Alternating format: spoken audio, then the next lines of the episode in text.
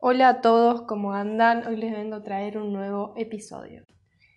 Y hoy vamos a hablar de dolor crónico y la asociación de depresión.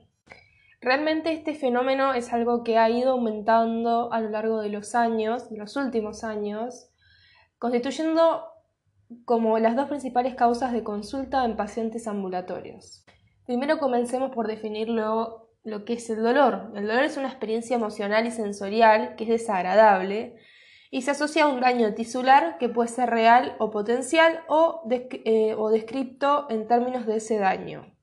Y la relación entre dolor y emoción se propuso en el año, por primera vez en el año 1947 en un, eh, en un estudio llamado reumatismo psicosomático no articular, en donde se describen pacientes que tienen dolores con diversas localizaciones, principalmente son musculares y no le encuentran causas conocidas. Entonces, ante esto, los autores comienzan a proponer que se debe generar un cambio en cómo percibimos el dolor o una disminución del umbral del dolor, con un origen de cuadro psicosomático. Hablando de la depresión ya en sí, eh, la asociación con síntomas dolorosos fue identificada precozmente en la clínica y ha recibido diferentes nombres, tales como los equivalentes depresivos o a modo de semejanza con los equivalentes ansiosos o depresión enmascarada, lo que sugiere que el dolor sería un síntoma que encubre o se superpone a las molestias anímicas. Esto lo vamos a ver un poco más adelante, así en eh, bien específico, pero eh, la utilidad de los antidepresivos, en particular los tricíclicos, en el tratamiento del dolor crónico incluso en pacientes no deprimidos, es conocida desde los años 60. Esto han sido evaluados con resultados positivos en las cefaleas, el dolor facial, neuropatías periféricas y muchos otros. La efectividad de estos fármacos, tanto en depresión como en dolor, planteó la pregunta acerca de la naturaleza de la relación. Las primeras observaciones de la respuesta tricíclico supuso un déficit de neurotransmisores como base común y estudios posteriores encontraron que los inhibidores selectivos de la recaptación de serotonina no lograban el mismo efecto, deduciendo así que hay más componentes involucrados que el déficit de serotonina. Incluso también se postuló la idea de que el dolor crónico y la depresión pueden corresponder a una misma entidad clínica, pero sin embargo, ya en 1986, la idea de que, de que el dolor fuera una una variante de la enfermedad depresiva no estaba sustentada por la evidencia. Aun cuando parecen guardar una estrecha relación, ambos cuadros tienen orígenes multifactoriales que guardan diferencias. Y ahora les voy a eh, nombrar alguna eh, evidencia de diferentes estudios que se han generado a lo largo del tiempo, obviamente relacionados con el dolor crónico y la depresión. Realmente son un montón de, de data, un montón de data pero eh, yo les voy a nombrar lo más importante y lo más relevante. Bueno, lo primero es que los dolores que se reportan con más frecuencia son las cefaleas, el dolor de cabeza, dolor abdominal, artralgias, dolor de las articulaciones y dolor de pecho. Y un estudio de una corte de 10 años de seguimiento encontró que los pacientes deprimidos tendrían mayor riesgo de presentar dolor lumbar, dolor de hombro y cuello y síntomas musculoesqueléticos. Otras asociaciones importantes de mencionar son que la probabilidad de padecer depresión es mayor en pacientes con más números de sitios dolorosos o que tengan dolor de mayor intensidad. Es así como pacientes deprimidos que presentan dolor en diferentes zonas del cuerpo, como dolor abdominal, lumbar, torácico, facial y cefalea, tienen mayor número de síntomas depresivos. Entonces, mientras más grave la depresión, las quejas de dolor son más frecuentes. También se ha observado que la mayor severidad de dolor se asocia con peores resultados. Entre ellos tenemos las depresiones más graves, mayor limitación funcional relacionada al dolor, mayor desempleo, peor autopercepción de salud, mayor uso de opioides o de, consultas médicas ambulatorias. En tanto, el dolor lumbar es el tipo de dolor más estudiado y se ha encontrado que su asociación con depresión se refleja a un peor pronóstico. O sea, dolor lumbar está en el top de los dolores que te dan depresión, por así decirlo. Y se postula que la depresión tiene un impacto mayor que otros factores pronósticos en dolor y que un mejor que un manejo inadecuado sería una causa de falta de respuesta al tratamiento del dolor. Bueno, y ahora nos vamos a adentrar en un tema que quizás es muy difícil para una persona que nunca estuvo cursando en salud, tipo enfermería o medicina, porque les voy a hablar de la fisiología, que es súper mega interesante, pero por ahí incluso a mí hay cosas que yo ni entiendo y ya estoy terminando la carrera, tipo, qué miedo. Ah. Em, entonces, nada, chicos, yo les diría que se queden con lo, con lo principal, ¿no? Lo de los... Eh, bueno, ahora lo voy a nombrar y les voy a decir con lo que se tienen que quedar. Bueno, empecemos. Los primeros hallazgos neurobiológicos acerca de la relación entre dolor y ánimo fueron vistos al objetivar el efecto analgésico de los antidepresivos tricíclicos. Principal concepto, el cual resulta ser independiente de su efecto sobre los síntomas depresivos, o sea, trabaja cada uno por su lado. Sin embargo, los inhibidores selectivos de la recaptación de serotonina no presentaban el mismo nivel de eficacia que los tricíclicos. Entonces, esta situación generó las primeras sospechas del rol de la noradrenalina. Entonces, recapitulando, porque me quedé Esta situación generó las primeras sospechas del rol de la noradrenalina en el efecto analgésico. Sin embargo, el efecto de los inhibidores de selectivos de recaptación de serotonina y noradrenalina no alcanza la eficacia de los tricíclicos. No alcanza, perdón. Ante esta disyuntiva, el bloqueo de los receptores NMDA y canales de calcio podrían ser los responsables de dicha diferencia. Con el desarrollo de modelos animales de, estrés crónico, especialmente en, los que se refiere el eje hipotálamo hipofisario adrenal, se pudo comprender y describir varios cambios en la regulación endocrina, como por ejemplo un aumento en la activación central del eje hipotálamo adrenal, elevación de las concentraciones basales de glucocorticoides, alteración del ritmo circadiano y de la liberación de adrenocorticotropina y una lenta supresión de la respuesta del estrés e hipertrofia adrenal.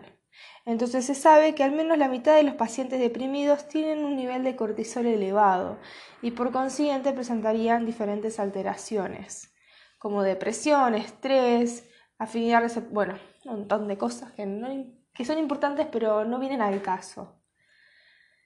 En, una, en la revisión de Blackburn del 2001, que fue un estudio, se propone una hipótesis de trabajo que da cuenta de la relación entre depresión y dolor crónico centrando la mirada en el eje hipotálamo adrenal y conceptualizando tanto el dolor crónico como la depresión bajo el modelo de estrés crónico. Y a continuación vamos a ver dicha hipótesis y parte de la evidencia que la sustenta. Y acá viene el embrollo. bueno, a ver. El eje hipotálamo hipófiso adrenal es el que se encarga de la respuesta lenta ante los estresores entendiendo un estresor como una amenaza a la homeostasis, o sea, como a la... Mm, la homeostasis vendría a ser como que todo el sistema está en paz, por así decirlo, eh, como que irrumpe la paz. Esta respuesta considera el enfrentamiento cognitivo, conductual y endocrino al estrés. En condiciones normales, ante un estresor agudo, el eje hipotálamo hipófiso adrenal responderá a través de la liberación de cortisol, el mecanismo de retroalimentación negativa del eje vuelve al sistema a su estado previo una vez que el estresor desaparece. Cuando el estresor persiste en el tiempo, se va, a ver, necesario que la liberación de corticosteroides se mantenga a pesar de la presión de la retroalimentación negativa e incluso tener la capacidad de liberar una cantidad extra en caso de que un nuevo estresor aparezca. Entonces, esta condición requiere de una adaptación especial del eje, pero en el caso de que el periodo de estrés sea muy prolongado, puede terminar por perderse la retroalimentación negativa, con la consiguiente liberación permanente de corticoides, tornándose en una situación desadaptativa que favorece la aparición de citoquinas. ¿Y qué pasa con las citoquinas? ¿Sí? Em, las citoquinas, cuando se impide la regulación de las citoquinas, aparece el TNF-alfa, que normalmente se encuentra en el hipotálamo y aumenta su concentración. El aumento de esta citoquina la TNF-alfa es una citoquina, tiene un impacto sobre la transmisión noradrenérgica, ahí está lo de la noradrenalina, disminuyéndola por diferentes vías. Por una parte, inhibe la liberación de norepinefrina, pero también activa los receptores presinápticos de norepinefrina alfa 2 AR, que aumentan su expresión y sensibilidad ante la exposición prolongada y estrés y dolor, frenando la liberación de norepinefrina. Entonces, traducido al español, arre, lo que hace la TNF-alfa básicamente es, es, asociarse con, por ejemplo, el desarrollo de la hiperalgesia, así como las conductas depresivas tras microinfusiones en el hipocampo en modelos animales. O sea, te deprime la TNF-alfa. En fin. Y acá, bueno, vuelve a decir que las citoquinas activan el sistema inmune, incluyendo los macrófagos, que liberan aún más citoquinas. Esto deriva en una alteración de la regulación de la neurona glía, la cual en condiciones normales se sustenta en una relación bidireccional. Bueno, la neurona responde con señales neurotróficas. Al verse alterada esta relación, termina en atrofia y muerte neuronal. Y este fenómeno es compartido con la depresión. La pérdida del trofismo va a impactar negativamente en la transición monoaminérgica y todo lo anterior podría mediar en parte el componente afectivo cognitivo del dolor que incluye los cambios del ánimo relacionados al dolor, las estrategias de afrontamiento y la formación de memorias relacionadas a estímulos dolorosos. Entonces, esto supone que las citoquinas y especialmente el TNF-alfa y su efecto en el hipocampo tienen un rol central en la patogenia del dolor crónico y la depresión. Bueno, todo un choclo para decirles eso, gente de que en la TNF-alfa, las citoquinas, en especial la TNF-alfa, son las que dan el dolor crónico y la depresión. Y después allá hablando un poquito más de neurotransmisores, dentro de estos neurotransmisores, la norepinefrina parece jugar un papel crucial en el dolor. La norepinefrina en conjunto con serotonina, opioides endógenos y GABA ejerce una modulación de la vía dolorosa desde centros nerviosos del cerebro y tronco cerebral hacia el asta dorsal de la médula espinal. Bueno, por ahí ni entienden lo que estoy diciendo. Eh, bien, esto se llama analgesia por estrés, todos estos sistemas. Y además, además del componente somático del dolor, que es lo que acabamos de nombrar, la sustancia gris periacueductual, que no importa, recibe aferencias de la amígdala, el hipotálamo y la corteza frontal que aportan el componente afectivo cognitivo de la modulación del dolor. Bueno, básicamente esto nos está explicando cómo se distribuiría eh, a nivel de, dónde estarían estos neurotransmisores en las diferentes partes del cerebro. Y esas son las diferentes partes del cerebro, pero no tengo una pizarra para enseñar las diferentes partes del cerebro, así que es medio el pedo. Bien, y para nuestros fines, tiene especial importancia el efecto en las estructuras supraespinales. La exposición prolongada a estrés y dolor aumenta la expresión y sensibilidad de los receptores alfa-2 y la expresión del transportador de noradrenalina en las neuronas del locus ceruleus. No sabemos dónde está eso. Dios, qué vergüenza. Es interesante destacar que un estudio en modelo animal demostró que estos cambios se correlacionan temporalmente con el inicio de sintomatología ansiosa y depresiva. Bueno, y ya dejando la fisiología porque no entendemos nada, vamos a otro ámbito donde no entendemos nada, que es la genética. bueno. Eh, bueno, la sensibilidad del dolor tiene un componente genético también, que es muy importante, se ha observado en los modelos animales, pero yo no les voy a andar con el cuento, porque el cuento del tío no está bueno y no le gusta a nadie. Bueno, los genes que intervienen son el BDNF, que anda a saber qué significan esas siglas, el gen del transportador de serotonina y el gen que codifica para la COMT. O sea que, eh, para saber, el dolor crónico y la depresión están asociados a un componente genético también, para no adentrarnos demasiado. Bueno, bien, este episodio va a ser muy cortito. Pero bueno, en fin, quería tratar este tema porque me parece importante, ya que hay mucha gente con dolor crónico allá afuera que quizás no sabe que que el dolor crónico se, relaciona mucho con depresión y con ansiedad. Eso, eso no lo nombré en el, eh, en el episodio, pero también se puede relacionar con ansiedad. además de depresión. Y yo creo que es muy necesario que al afrontar a una, al, ser un, iba a decir un proveedor de salud, tipo, no, qué fea palabra. Al ser una persona que trabaja en salud, yo creo que es muy importante que al tratar un dolor crónico también tratemos su parte psicosomática, psicológica. Eh, porque como yo siempre les digo, somos seres que interaccionan con el ambiente.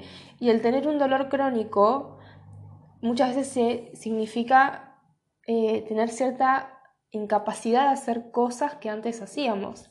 Y el no poder hacer lo que antes hacíamos, el no poder tener una rutina, eh, el no poder hacer quizás actividades que nosotros disfrutemos, eh, a la persona obviamente le, lo pone re mal. es, es horrible realmente sufrir de esa manera, además del dolor ya, del dolor que se siente. Eh, pero bueno, pequeña reflexión. Eh, hice un TikTok sobre esto, eh, lo pueden ir a ver. bueno, tendré que cambiar el nombre del TikTok ahora que lo pienso porque se llama Lucy Lux, pero tiene X puestas en diferentes lados, entonces como que yo ni yo me acuerdo el nombre, así que quizás le ponga salud mental con Lucy Liu. Ella se quería llamar Lucy Liu. Bueno, gente, les mando un beso enorme. Gracias por escucharme y gracias por dejarme comentarios lindos porque siempre me dejan algún que otro comentario bonito. Em, lo aprecio un montón porque lo que yo hago me encanta. Y. Mm, ay, me puse sensible. Ah. Eh, y vayan a seguirme a TikTok. Em, siempre subo los TikToks a mi Instagram, así que pueden ir a mi Instagram también que es Lucy X Liu X. Re difícil era el, el, Instagram. Bueno, nada, yo les mando un beso enorme. Espero que cuiden su salud mental y que sean conscientes de lo importante que es. Em, y bueno, nos vemos en un próximo episodio. Besos. Ah, y estamos por llegar a, a los 3.000 escuchas. En casi... ¡Ay, un año va a cumplir! ¡Ay! me fui de tema, me fui de tema, pero vamos a cumplir un año, ahora en septiembre, creo que el 31 de septiembre 20, por ahí aprox. Después me voy a fijar cuando subí, el primer episodio y voy a hacer un... Voy a hacer algo, arre. Pero bueno, nada, les mando un beso enorme y dejemos esto por acá. Eh, adiós.